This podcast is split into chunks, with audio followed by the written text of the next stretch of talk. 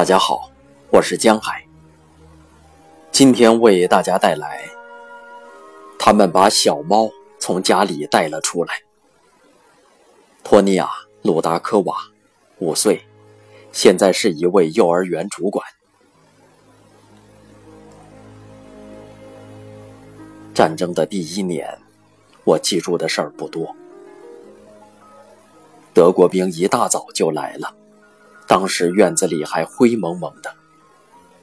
他们让大家站到草坪上，命令那些剃过头的人站出来。剃过头的都是战俘，被村民们带回家照管。他们被带到树林里，枪决了。此前，我们都喜欢在村后跑来跑去，在树林旁玩耍。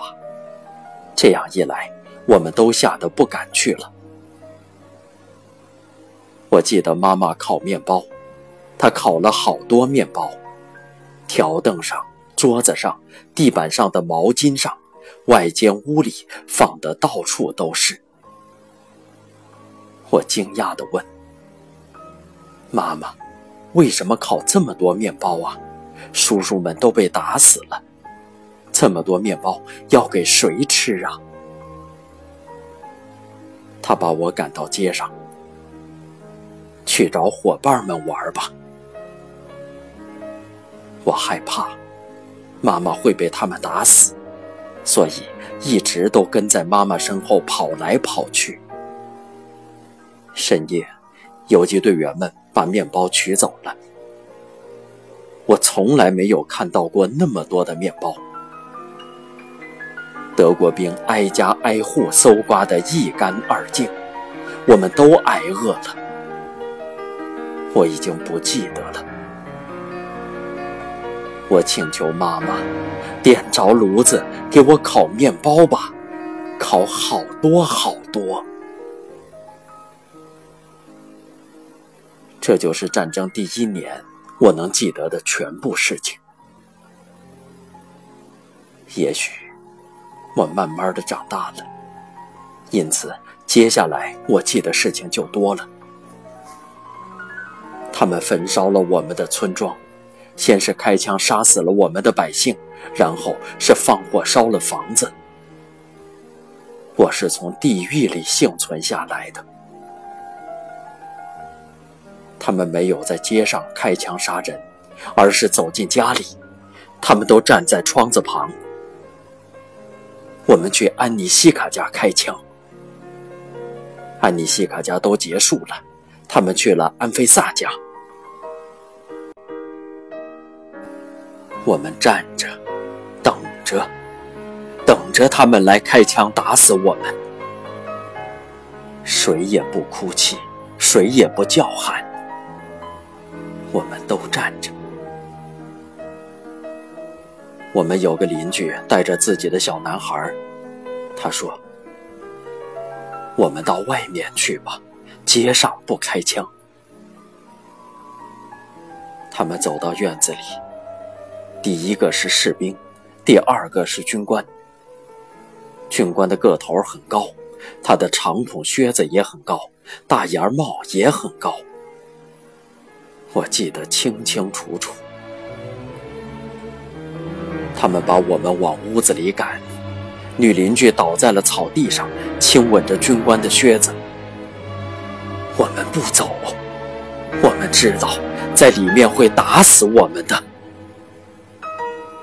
他们说：“粗留客，粗留客。”意思是往回走。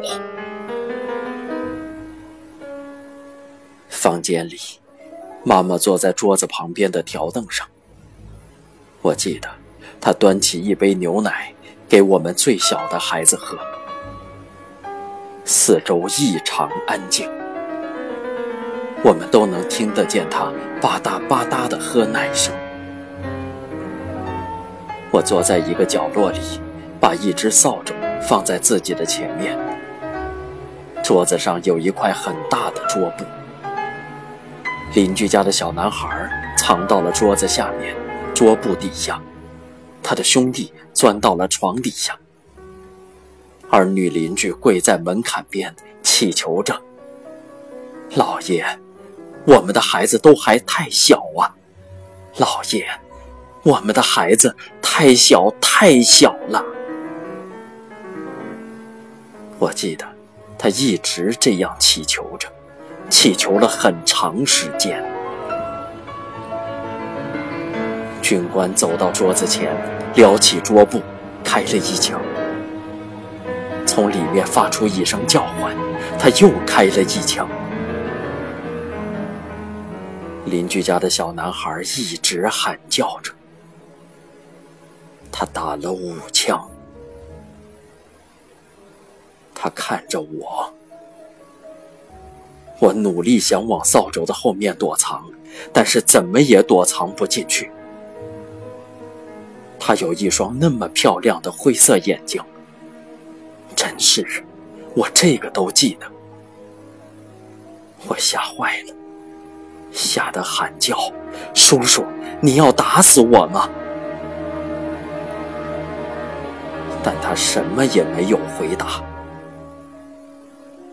恰好这时，从另一个房间走进来一个士兵，幸好他走进来。他扯下来房子之中的一块大窗帘儿。他把军官叫过去，给他看床底下卧着的几只小猫咪。大猫不在，只有一窝小猫。他们把小猫抱在手里，笑了，开始逗弄他们玩耍。玩了一会儿，军官把他们交给了士兵，让他们带到外面去。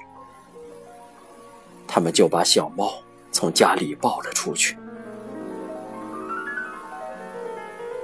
我记得，被打死的妈妈头发烧着了，而她旁边的小弟弟包在襁褓里。